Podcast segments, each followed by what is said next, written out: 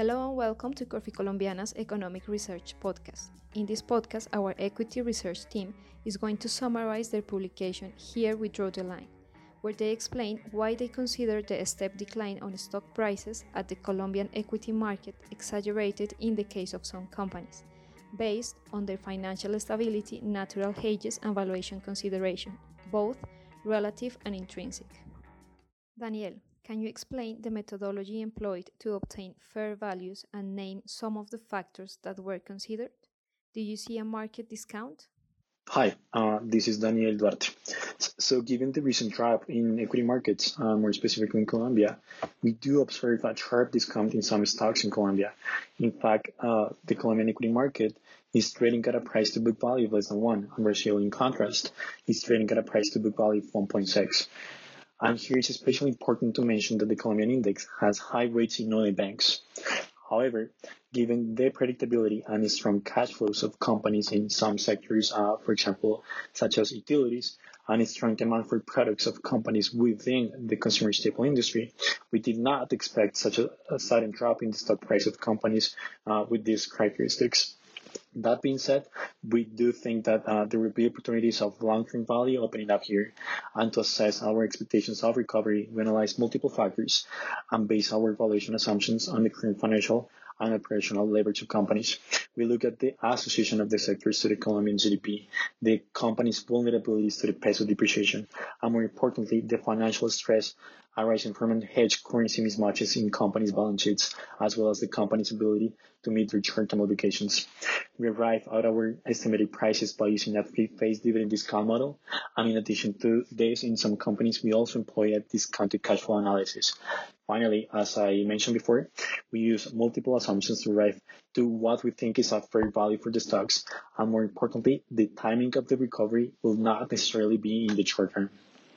Andres, what companies do you highlight as the most undervalued according to your analysis? Given that we analyzed several topics on different dimensions for all the companies listed in the Colcap index, the complete analysis for each company must be read on our report. I will limit the list of our findings to the most undervalued stocks according to the price to book multiple and stock valuations based on two phase dividend discount models, which definitely take into account a deep and differentiated decline on business activity during the current year.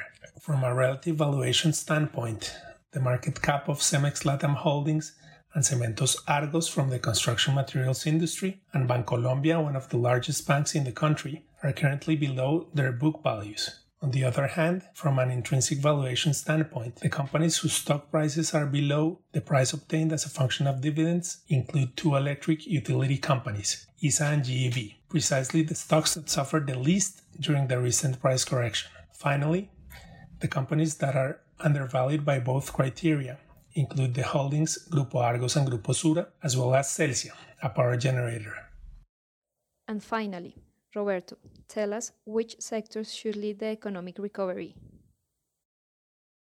Hello, I am Roberto Paniagua. Regarding the sectors that would lead an economic recovery, we have manufacturing, construction, healthcare, utilities, and agriculture, among others. Some of them are in the Colombian Stock Exchange. In the utility sector, companies which have participation in electricity transmission and gas transportation segment should have good results, as Grupo Energía Bogotá. On the other hand, Celsia is more exposed to energy demand reduction because of its participation in generation segment. In gas exploration and production, Canacol has low production costs with fixed price in dollars and long-term contract sales, which will bring cash flow stability. In consumer staples, Nutresa should have good operational results. In the construction sector, although it should be important in economic recovery, the cement companies are facing a challenging environment. Regarding the companies with participation in different sectors, we have ISA, with revenues in the electricity transmission segment are paid as per availability and reliability of the transmission network. On the other hand, we have Grupo Argos, with some road concessions benefiting from the ANI's contribution and traffic top-up payments. And last, the financial sector will act like a support of the economy.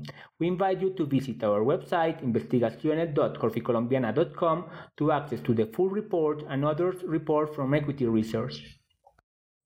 Andres, Roberto, and Daniel, thanks for being with us today. Remember to join us on Spotify, download the podcast, and leave a rating. You can follow us on Twitter, Facebook, LinkedIn as at Corficolombiana. I'm Victoria, your host, and you can join us in our next podcast.